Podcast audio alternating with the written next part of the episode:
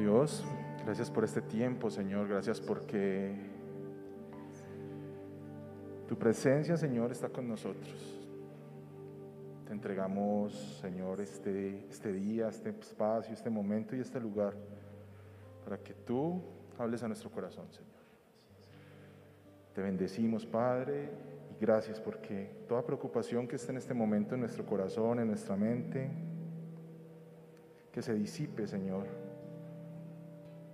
Porque si estamos cargados, tu palabra dice que vengamos a ti y tú nos harás descansar, Señor. Enséñanos ese verdadero descanso.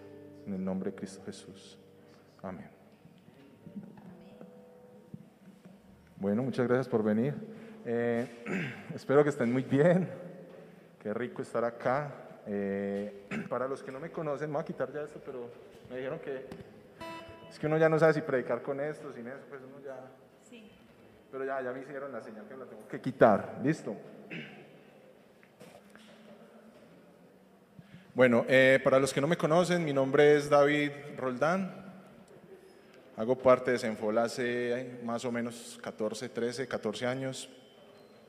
Y hoy me tocó el privilegio de estar con ustedes compartiéndoles un mensaje de Dios que de cierta forma hasta ayer que le preguntaba al Señor, Señor, qué quieres, ¿de qué quieres que hablemos? ¿Qué, qué quieres que, que compartamos? ¿Qué quieres que, que podamos disfrutar, que podamos comer como pan, Señor? Y que no solamente sea una palabra para ellos, sino para mí también. Yo creo que cuando uno prepara un tema, cuando uno va, va a dar, yo no sé si decirlo predica, pero va a tener un espacio como este, créanme que el Señor lo trata primero a uno. Y bueno, eh, voy a empezar. No les voy a dar título. Si les gustan poner título en el... Ahorita usted lo saca, pero yo creo que lo va a sacar fácil. Bueno, ya llevamos un año más o menos desde que arrancó esta cuestión de pandemia, listo. Es un año que ha traído y ha depositado muchas cosas en nuestro nuevo actuar. Pues cosas como estas, ¿no? Que hay que estar separados, que el tapabocas se hace prácticamente una parte esencial del outfit de cada persona. Hay tapabocas de colores, pero también ha traído otras cosas, como el distanciamiento, ya el abrazarnos puede ser una cosa, una costumbre que, que nosotros teníamos mucho, o por lo menos en la iglesia en la que yo asisto, que es esta, de venir y abrazarnos. Y ya ni eso, ya tocas como con puñito. Pero también ha traído muchas cosas, muchos embarazos, que eso también es rico Veo por aquí Israel, ¿cómo se va a llamar? Esteban. Y, tampoco ha sido como tan malo todo lo que ha pasado. Pero digamos que de cierta forma esta cuarentena, como les decía que ya casi vamos a cumplir un año, impuso o se impuso en nuestra vida como un chip. Y de cierta forma, digamos que lo virtual se volvió, se volvió como lo más común, ya todo es virtual, ya lo presencial casi que, que se perdió. Pues yo soy yo lo confieso, yo no venía ni me paraba en la iglesia desde que arrancó esta vaina realmente. Eh, los acompaño en las prédicas virtuales y todo eso. Pero de cierta forma, eh, creo que es el momento de empezar otra vez a, a reactivar lo que veníamos haciendo. Y digamos que hace 75 años, no sé, creo que aquí no hay, no hay tan ancianos, pero personas tan mayores, pero hace 75 años hubo un evento muy muy terrible o muy importante, no sé cómo lo quieran ver, que de cierta forma marcó la vida de muchas personas. Eh, destruyó no solamente dos ciudades, sino que también, de cierta forma, destruyó muchas vidas. Y entre el 6 y el 9 de agosto de 1975 hubo un bombardeo y en ese bombardeo muchas personas murieron. Se dicen o muchas personas calculan que más o menos hubo, hubo perdón, 110 mil personas muertas, pero otros estudios, otras investigaciones dicen que fue el doble de esa cifra las que padecieron después de los bombardeos que hubieron en Hiroshima y Nagasaki. Creo que pues por historia muchos hemos escuchado de esto, eh, nos hemos volcado probablemente a mirar videos e, e imágenes en, en la red, pero digamos que nosotros no nos tocó, pero estamos viviendo una situación muy similar, que, que, es una tragedia lo que ha pasado en el mundo. Las muertes que se han generado a raíz del coronavirus han sido muchas, pero de cierta forma nosotros, digamos, también somos una especie de sobrevivientes. habrán personas que habrán partido con esta situación o con esta dificultad en salud que se ha generado y que se ha propagado por más de un año. Pero hubo más o menos un grupo de personas que sobrevivieron a esos ataques. Eh, a esas personas se les conocen como los Hibakusha, que fueron más o menos 140 mil personas. Calculen, si eso fue hace 75 años, estoy hablando de personas que más o menos pueden promediar los 80, 82, 83. Muchos de ellos fueron niños. Pero realmente los Hibakusha, que en japonés quiere decir, no sé japonés, lo busqué en la red, dice persona afectada por la bomba atómica. Los Hibakusha trajeron o han traído hasta este momento muchas consecuencias de ese fatal, incidente que se presentó en, en Hiroshima y en Nagasaki.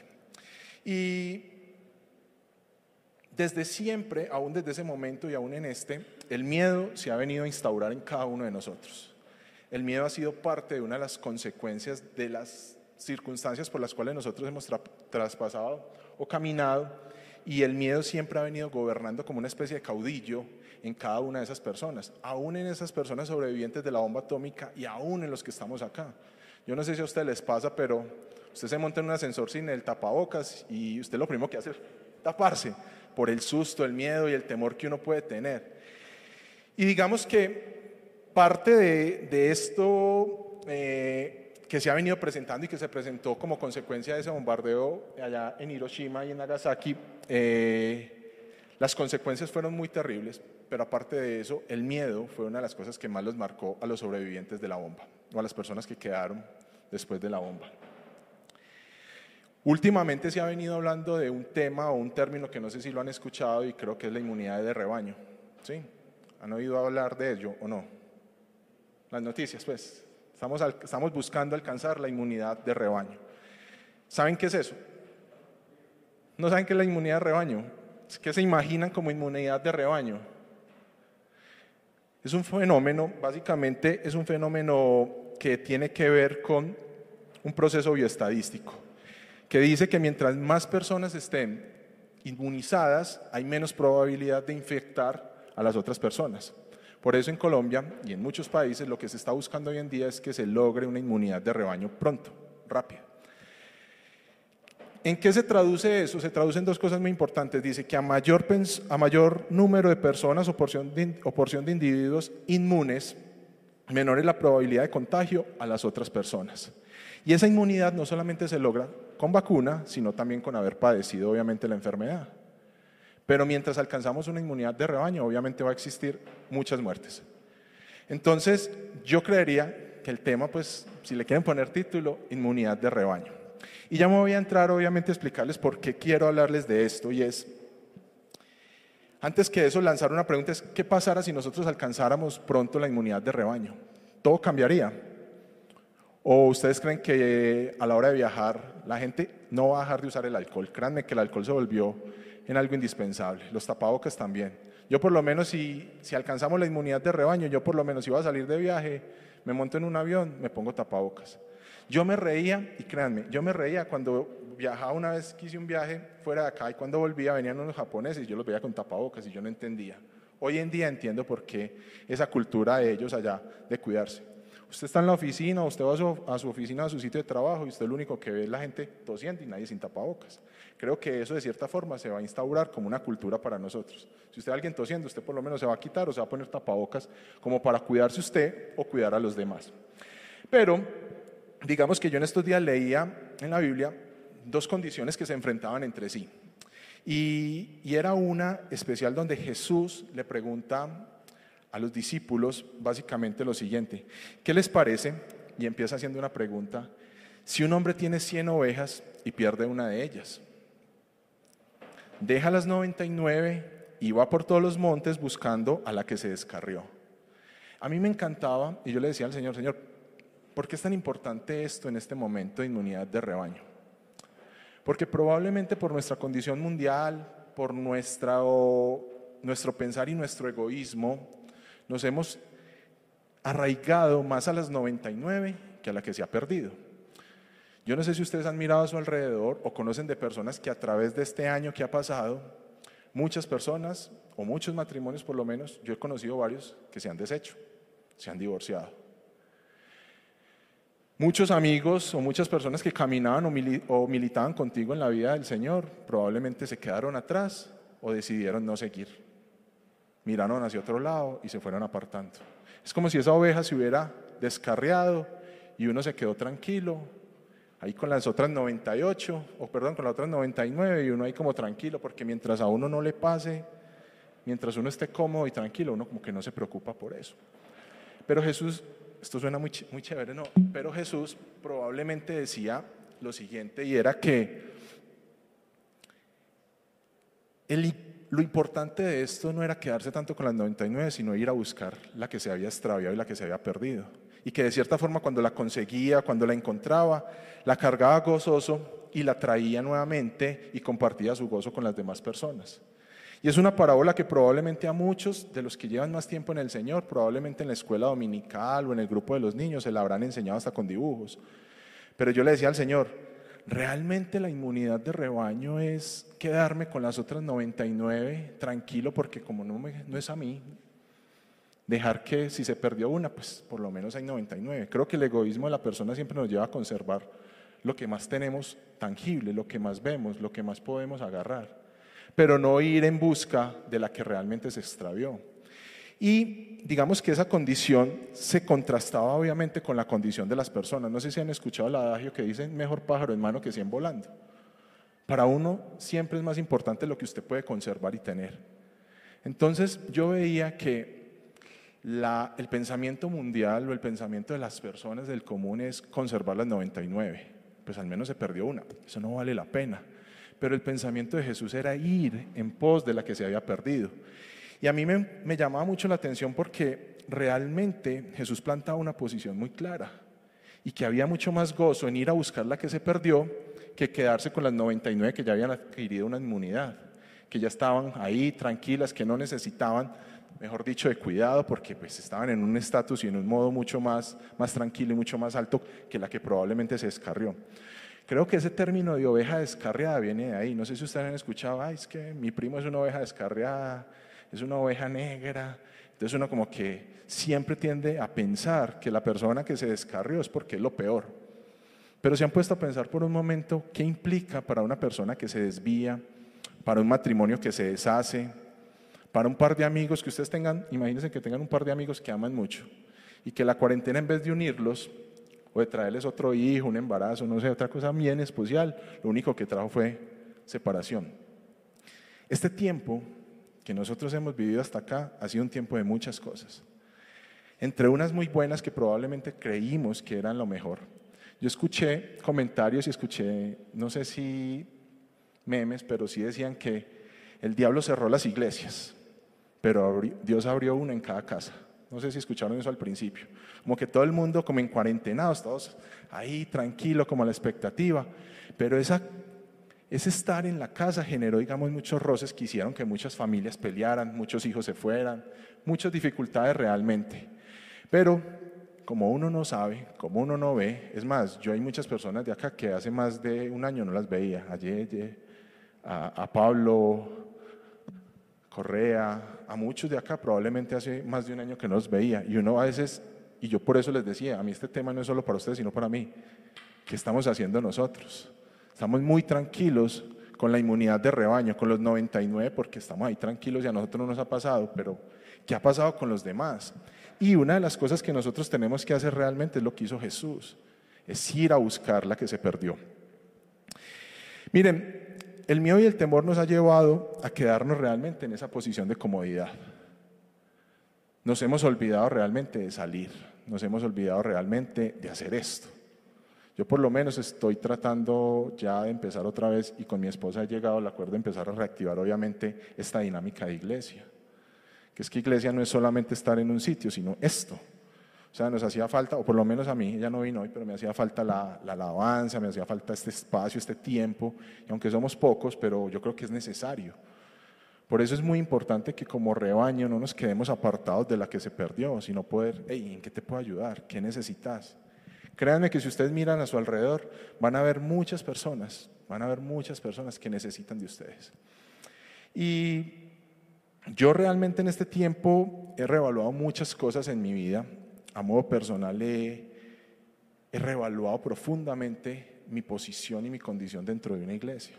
¿Cuál ha sido? ¿Cuál debe de ser? A veces nos conformamos, aún sin pandemia, nos conformamos a sentarnos y a quedarnos ahí tranquilos, porque mientras no me pase a mí, tranquilos. Digamos que la pandemia por echarle la culpa a algo, pero realmente, ¿qué pasaría si alcanzamos esa inmunidad de rebaño? Vamos a volver a la misma dinámica de antes. De bueno, nos saludamos cada ocho días, nos abrazamos, partamos de que nos podemos volver a abrazar o a saludar, no sé Vamos a volver a quedarnos en esa misma posición, sentados sin hacer nada más por los otros o por la oveja que se perdió. Entonces, eh, los Hiwakusha, volviendo a lo que les decía al principio acerca de los, de los, que sobrevivieron a, a, a las bombas atómicas, no solo sufrieron quemaduras físicas, sino que cargaron muchas consecuencias en su vida. Una de ellas fue el miedo, y, el miedo siempre los ha condicionado toda su vida. Pues me imagino que todos acá hemos experimentado miedo de, diferentes formas, probablemente algunos de una forma mucho más fuerte que otros, pero el miedo para esas personas fue algo que los llevó a vivir un día a día. Esas personas vivían con la zozobra y la incertidumbre que el día de mañana le iban a diagnosticar un cáncer o una leucemia, porque muchos de los que sobrevivieron, que fueron más o menos 140 mil personas, morían a causa de leucemia o de cáncer por la misma radiación que habían recibido. Cuentan que algunas personas no podían comer ni siquiera pescado seco porque el olor del pescado seco les recordaba obviamente eh, el olor de sus pieles o de la piel quemada a través de la bomba. Los pepinos ni siquiera los podían ver, no porque no, los, no les gustara, sino que usaron tanto pepino para curar las heridas porque no había tanta medicina o tanto avance tecnológico como ahorita, que el pepino lo usaban para refrescar sus propias heridas. Entonces estas personas crecieron y fueron avanzando, obviamente, con un proceso de miedo en su vida. Otra de las consecuencias que ellos cargaron fue la discriminación. Decían que habían que separarlos de la sociedad, porque probablemente la radiación era tan fuerte que probablemente iba a afectar a las otras personas que eran sanas. Es más, los que se querían o las que se querían casar no se podían casar. Las mujeres llevaron una parte muy difícil en esta situación. ¿Saben por qué? Porque aparte de las cicatrices queloides que ellas llevaban en sus pieles, para la mujer japonesa el matrimonio era fundamental. Una mujer en esa cultura se prepara desde muy pequeña para casarse, pero a raíz de la vergüenza y la discriminación, ellas nunca lograron formar una familia. Por lo mismo, por la vergüenza de las cicatrices. Si yo aquí, no sé si me ven aquí, tengo algo que me hice hoy afeitándome. Si, si esto que es pequeño y mañana se cae esa cascarita, ¿qué pasaría con esas personas que tenían cicatrices en todo su cuerpo? Tenían un temor y una vergüenza que fueran señalados y obviamente separados y quitados de la sociedad por el mismo miedo. Había mucha pérdida de sangre. Esas personas no solamente vomitaban sangre, sino que también eliminaban sangre por todas sus vías, no solo la urinaria, sino también su vía fecal. Entonces eso los hacía perder mucha fuerza y no podían conseguir un trabajo porque se mantenían débiles. Entonces les estoy mencionando esto para que vayan entendiendo un poco de esas consecuencias que iban trayendo ellos. Y aparte de eso, no contentos realmente con el miedo y con la discriminación, había otra, otra situación que ellos también cargaban y era la culpa de por qué ellos habían sobrevivido y por qué sus familias no de por qué eh, no se quedaron a ayudar a otras personas que probablemente eh, necesitaban la ayuda. Entonces fueron tres factores muy importantes, el miedo, la, discriminación y la culpa. Cuando una oveja se descarría, o cuando una oveja se aparta, o cuando un matrimonio se deshace, o cuando ese amigo tuyo que tú tanto quieres comete un error en su vida, créanme que esas tres condiciones van a estar latentes en su vida. El miedo, la discriminación y la culpa. No sé si han sentido miedo o si se han perdido alguna vez. Yo me he perdido tanto físicamente como espiritualmente y he experimentado el miedo en, los dos ámbitos. Una vez me perdí en un viaje, no había GPS, no había nada, y yo, yo me considero berraquito, pero ese día demostré un poquito más de berraquera porque mi esposa estaba muy asustada. Nos quedamos sin GPS por allá lejos, en un sitio muy lejos y, y fue difícil pero yo en el fondo tenía algo de miedo. Entonces, piensen por un momento cuando esa oveja se descarría. ¿Qué puede estar pensando en su mente? ¿Qué puede estar pensando en su corazón? Ahorita Andrés oraba por mí. Voy a compartir algo que dijiste. Y, Andrés decía en la oración algo que, que él no me había, pues no es tu responsabilidad, Andrés, obviamente, no me había vuelto a llamar, pero yo entiendo que él ha estado muy ocupado y hemos hablado pocas veces, no tan continuo como lo hacíamos antes de que arrancara esto. Pero creo que de cierta forma él decía, mm, se está echando una culpa una culpa que no le correspondía, porque es que no es la responsabilidad que él me llame, yo también debo llamarlo, pero cada uno está en lo suyo. O sea, creo que yo lo entiendo porque él ha estado muy ocupado y él ha trabajado mucho. Él y Claudia, pues, para no, discriminar a Claudia, ellos han trabajado mucho con, con todo este proceso de sacar la iglesia adelante y yo valoro mucho eso realmente.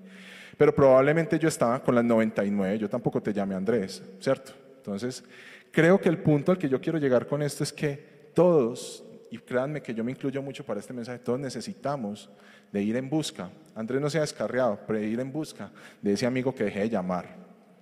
De ese grupo de la célula que probablemente por cuarentena uno dice, ay, no se volvieron a conectar los, los muchachos de la célula, probablemente están, están cansados, están con mucho trabajo, mucho estrés, pero no vamos más allá. Nos quedamos en la zona de confort, en la zona de comodidad en la zona donde hay inmunidad de rebaño. Mientras no sea conmigo, mientras no me pase a mí, bendito sea Dios. Pero nuestro llamado realmente es estar, no en la posición del rebaño inmune, sino salir de ese rebaño e ir a ayudar a buscar. A mí me encanta, y una de las cosas que yo he llevado, digamos, a, a mi vida es imaginarme obviamente lo que pasaba en los relatos de Jesús. Y hay un relato que a mí me encanta mucho, que realmente describe una situación que si es algo parecido con la realidad es pura coincidencia. Y dice que un hombre bajaba a Jerusalén y que fue asaltado. Lo atracaron, le pegaron una cascada tremenda y quedó tirado. Y cuenta Jesús en la parábola de que pasó un sacerdote, lo miró de lejos y siguió de largo. Y que pasó un levita, que era digamos, de cierta forma, las dos representaciones más altas de moralidad y de justicia que había en el momento, que también lo vio de lejos y pasó de largo. Pero que hubo un hombre que tuvo la capacidad de acercarse, mirarlo y que fue movido a misericordia. Y creo que todos saben de quién les estoy hablando. Estoy hablando del gran samaritano o la parábola del samaritano. A mí esa parábola en especial me ha traído muchas, muchas enseñanzas. Realmente, aunque reconozco que tampoco he llamado a Andrés, como no he llamado a muchas personas. Eh, cada vez que lo leo, cada vez que el Señor me la vuelve a traer como a, a, colación, yo siempre le digo a Dios, Señor, sí. A veces optamos por pasar de largo, porque mientras no sea yo, tranquilo. Pero ¿qué necesitamos como ese buen samaritano? Arrimarnos, limpiar las heridas, vendarlas. Y los que han leído la parábola saben que él lo montó en un caballo, lo llevó hasta otro sitio, le pagó a alguien para que cuidara bien de él y que si consumía o gastaba más o se, le iba un poquito más de la cuenta, que de venida él volvía y le pagaba o le cancelaba la cuenta. De cierta forma, a mí me gusta representar o entender esto como que Jesús siempre está pendiente de cada uno de nosotros. Como que Él pasa, nos ve, nos ve heridos o nos ve como ovejas descarriadas. No necesariamente tenemos que hacer algo muy grave para estigmatizarnos de que fuimos unas ovejas negras o perversas y que nos descarriamos y que no merecemos perdón de Dios, pero sí es necesario entender que a veces nosotros fallamos, y créanme que fallamos mucho, entender que el Señor siempre quiere, y a través de otros, buscar que nosotros seamos sanados, seamos curados y llevarnos a un buen sitio o a un sitio mejor. Me parece muy importante eso porque realmente nosotros nos hemos olvidado de lo que significa realmente el concepto de iglesia. Yo he logrado entender para mí eh, que ese sitio donde, donde el samaritano llevó a, al herido en un sitio mejor donde podían cuidar de él mientras él volvía. Tenía algo que hacer, un viaje, algo tenía que hacer. La Biblia no es muy explícita en, decirlo, pero realmente eh, el mensaje dice que cuando yo venga, si él ha consumido algo de más, yo te lo pago. Cuida bien de él. Y es por eso que nosotros debemos entender la iglesia como ese sitio donde si hay alguien que está porreado, si hay alguien que está herido, ir por él, ayudarlo, traerlo a un sitio mejor que creo que es la iglesia. Y allí obviamente van a cuidar bien de él hasta que yo vuelva o esté otra vez al pendiente de él. Por eso esta condición de, de rebaño de iglesia para mí es importante poderlo traer hoy aquí delante de ustedes para que lo entendamos. Y es ese punto. A mí me encanta imaginarme que la oveja que se perdió probablemente en su corazón está albergando la esperanza de que el pastor va a venir por ella. Bien, yéndome obviamente pues al ejemplo como tal. Como que la oveja piensa, bueno, me perdí, estoy mal, puedo tener miedo, puedo sentir culpa, puedo sentir discriminación, pero en el fondo sé que alguien me puede ayudar, alguien me puede sacar. Esa esperanza y esa fe que algunas mujeres en el tiempo de Hiroshima perdieron, y aún ya a sus 80, 85 años que no se han podido casar, perdieron la fe y la esperanza en su vida de poder construir algo que para lo cual a ellas desde pequeñas las, crearon, que era formar un hogar y una familia. Asimismo, me gusta entender que esas ovejas cuando se descarrían o cuando alguien ha estado en la posición de oveja descarriada, yo lo he estado, que alguien venga y te dé una mano y te ayude a salir de allí, y que en vez de juzgarte y recriminarte, te, te dé obviamente ese abrazo que tú necesitas, ese abrazo que tú realmente quieres, que tú esperas. Porque créame que cuando una persona está caída, no necesita que alguien más lo empuje, sino que más bien lo levante. Y creo que esa, esa parábola del samaritano deja muy claro realmente qué implica ser parte del verdadero rebaño. No es estar allá en la posición de justos. ¿ah? Nosotros estamos aquí los 99 tranquilos que el pastor va a ir por la otra. Es responsabilidad del pastor, es responsabilidad de Andrés, es responsabilidad de Claudia, es responsabilidad de Carlos, es responsabilidad del otro. Pero nunca asumimos nuestra propia responsabilidad a la hora de ir en busca de la que se ha perdido y se ha descargado. ¿Vamos bien hasta ahí? Claudia, de tiempo vamos bien, ¿cierto? Usted me hace. Sí, porfa, la señal que yo a veces me, me explayo. Eh, no sé, y me imagino que sí, han escuchado otro relato que está en la Biblia. El único que está fuera de la Biblia es lo de Hiroshima, pero, pero el, de la, el de la Biblia es otro relato de, de un hombre que estaba una vez en el templo orando y, y la forma, la posición, la condición y la actitud en la cual ese hombre oraba realmente era una posición de con un halo de justicia a su alrededor. Y, él oraba de cierta forma, y la Biblia es muy clara en decir que él oraba consigo mismo y daba gracias por, por los ayunos, por los diezmos que daba, se comparaba con los demás y decía, yo no soy como, como los otros adúlteros, como los otros que roban, yo soy bueno, yo diezmo, yo, yo hago muchas cosas.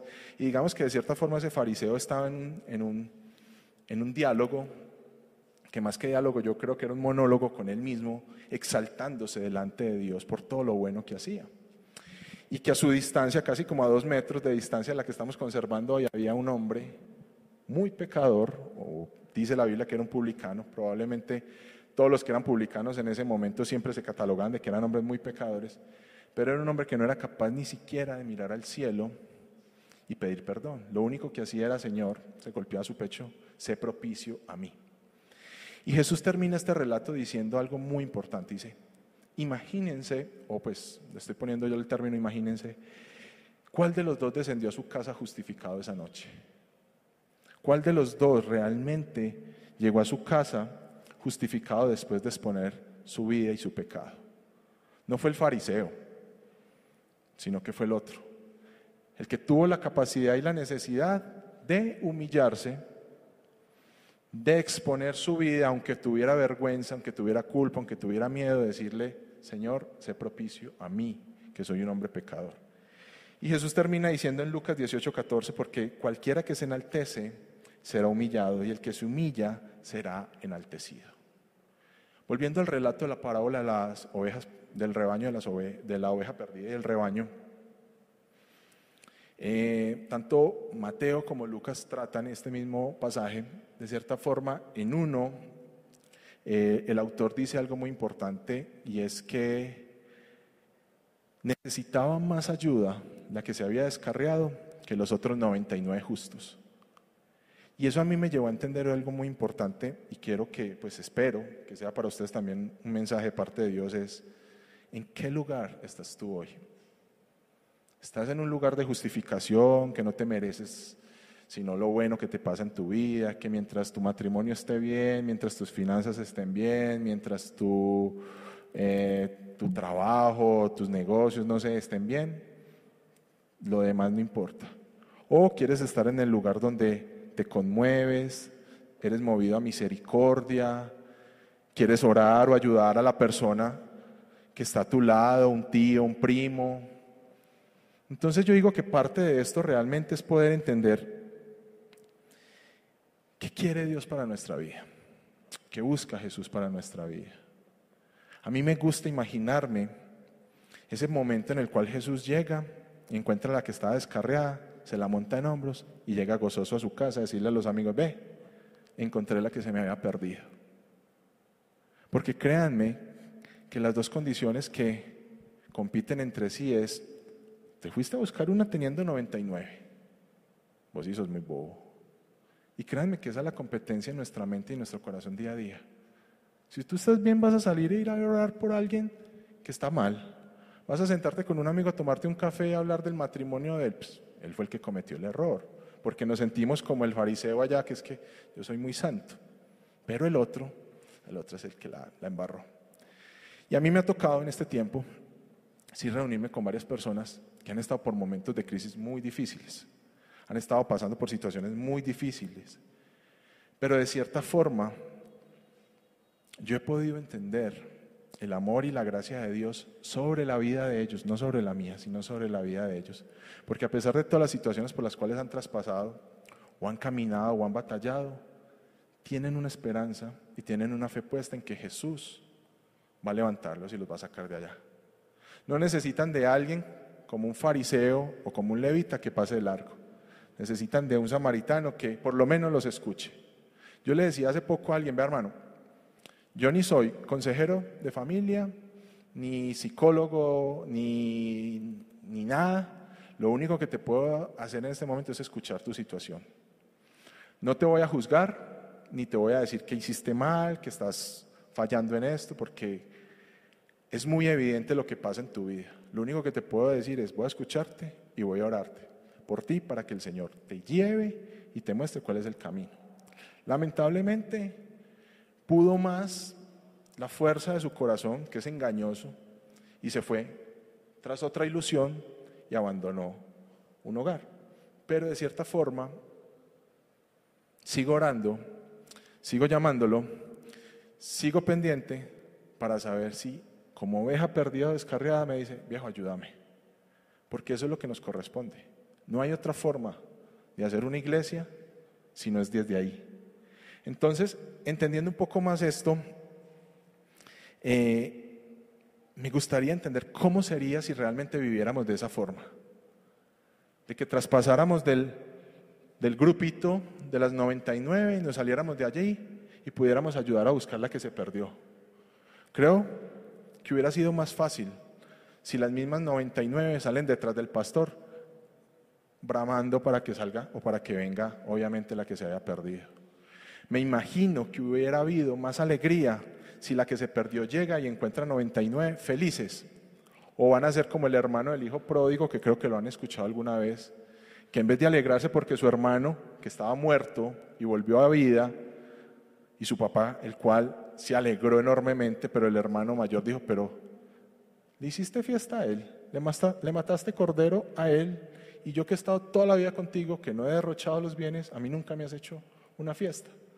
En vez de alegrarse por su hermano, lo único que hizo fue separarlo, apartarlo del rebaño.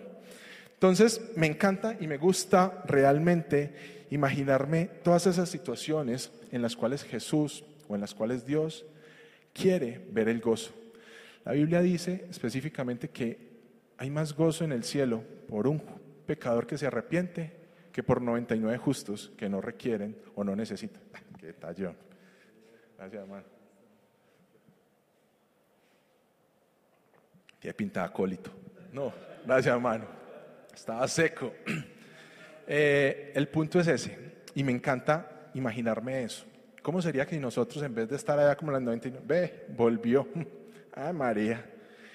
O si estuviéramos como las 99 felices. ¡Ey, qué bueno que volviste! ¡Qué bacano que recuperaste a tu esposa! ¡Qué bueno que te, que te arreglaste con tu amigo, que, que esa amistad se arregló, que si estaban rozando, ya ahorita están otra vez. Créanme, por cosas tan mínimas como no te volví a llamar, y no le estoy echando la culpa a Andrés, no te volví a llamar. Amigos, amigos, amigos, amigos que eran amigos, se han dejado de hablar. Y me parece muy teso porque la responsabilidad no es de Andrés, la responsabilidad también es mía. A veces pensamos que es la responsabilidad del llamarme. No, yo también te tengo que llamar a Andrés. Y también es mi responsabilidad. Entonces, créanme que sería hermoso poder ver y poder entender lo que alguna vez Pablo dejó plasmado en su palabra en Filipenses. Y creo que cuando él lo dejó plasmado, lo dejó como un decreto para cada uno de nosotros. Y Filipenses 2 del 5 al 11 me encanta, pero lo voy a parafrasear en, esta, en, este, en este momento y dice, haya pues en vosotros este sentir que hubo también en Cristo Jesús, el cual siendo en forma de Dios, no estimó el ser igual a Dios como cosa que aferrarse, sino que se despojó a sí mismo y tomó la forma de siervo, siendo obediente, y una obediencia que le costó la muerte. Estoy parafraseándolo, pero lo pueden buscar en Filipenses 2, literal. Y cuando Pablo lo escribió, dijeron, haya pues en vosotros este sentir. Creo que es una de las condiciones que nosotros tenemos que tomar en nuestra vida. Que nuestro sentir no sea lo que yo creo que debe ser, sino lo que Jesús debe, debe hacer. Que nuestro sentir no debe ser lo que yo pienso que es lo mejor, sino lo que Jesús cree que es lo mejor. ¿Por qué se alegrará más Jesús? porque las iglesias se abran nuevamente y esperamos, créanme, es mi intención que en FOL podamos volvernos a reunir allí todos otra vez en algún momento. Pero ¿por qué se alegraría más Jesús? ¿Porque todas las iglesias se abran? ¿O porque realmente nosotros estemos trabajando de acuerdo a ese sentir que hubo en Cristo Jesús? Yo creo que tendremos que trascender realmente el mensaje de Dios a una vida más activa. Porque a veces nosotros nos quedamos obviamente en lo que creemos que nos corresponde y hasta ahí no hacemos más. O sea, hasta ahí me corresponde a mí, ya lo otro que lo haga Andrés y que lo haga Claudia. Para eso están hechos. Ah, o que lo haga, no sé, que lo haga Pablo. Ah, es que Pablo es el único que toca el piano. Bueno, pero que lo haga Pablo, porque es Pablo el que toca el piano. O sea, siempre estamos buscando delegar responsabilidades. Y cuando delegamos responsabilidades, dejamos realmente de hacer lo que nos corresponde. No sé si estoy siendo claro o, se perdieron.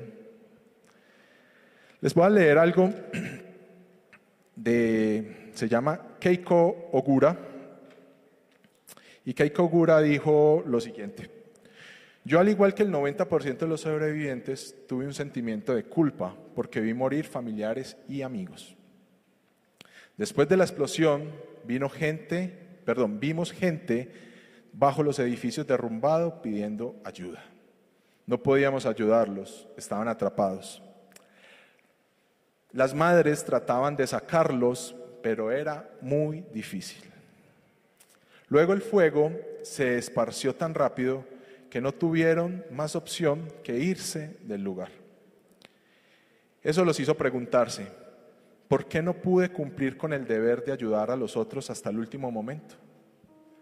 Eso, esa pregunta, créanme que está martillando en la mente de todas estas personas que sobrevivieron en, Hiroshima y en Nagasaki. A lo mejor esa pregunta usted se la ha hecho en algún momento, ¿por qué no hablé con él? ¿Por qué no busqué ese amigo que, que estaba tan mal en aquel momento? Porque siempre estamos esperando que otro haga lo que yo debo de hacer. Tras la, explosión, dos personas muy heridas se me acercaron y solo decían agua, agua. Yo les di de beber y luego murieron frente a mí. En ese momento no lo entendía, era solo una niña de ocho años, pero comencé a culparme porque sentía que los había matado. Sentía que si no les hubiera dado agua, ellos no estarían muertos. Me sentí así durante más de 10 años. Y leyendo esto, realmente Veo que muchos cargaron con la culpa por mucho tiempo en su vida, a punto de pensar que el agua que les dieron a los que estaban con sed o que necesitaban sed por las mismas quemaduras, los mataron. A mí no me corresponde examinar el corazón de ninguno de ustedes. No es mi responsabilidad, créanme, y me desligo de esa responsabilidad porque no quiero hacerlo. No me corresponde a mí juzgar al levita o al sacerdote que pasó por allí y vio al herido y siguieron de largo, porque es más fácil juzgarlos que hacer lo que hizo el otro.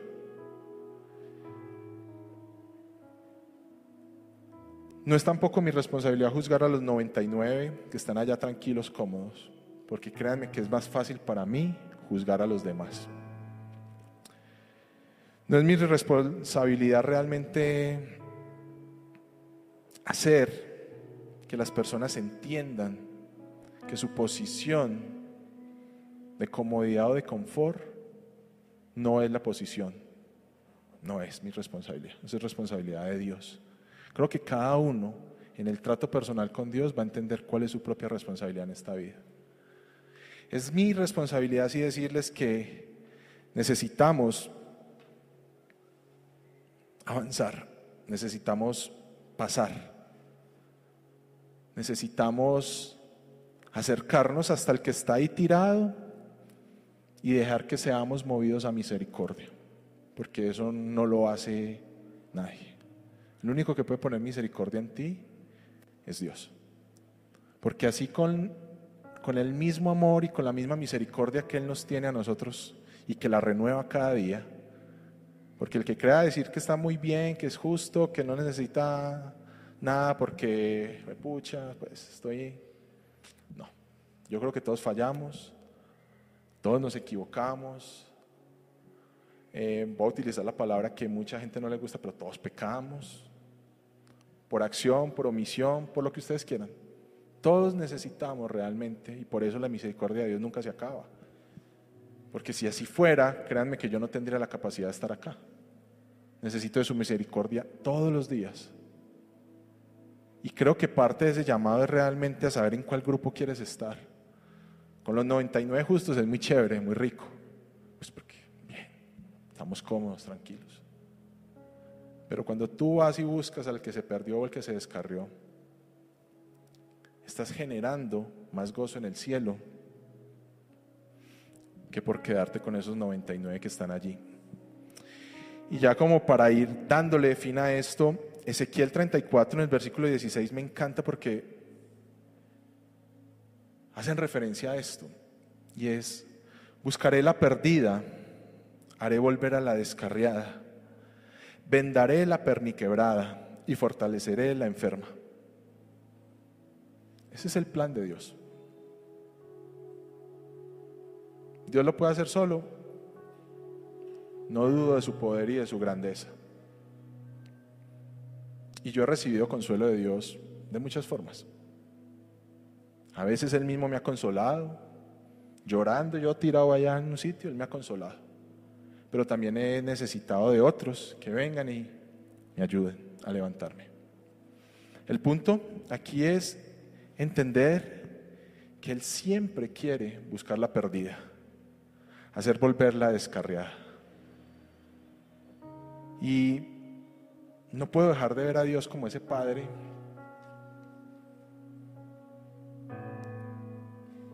no puedo dejar de imaginarme a Dios como ese padre cuando ve a su hijo pródigo venir y se le cuelga el cuello, lo besa, lo abraza. El otro viene con un corazón destrozado porque defraudó hasta lo más íntimo de su vida probablemente.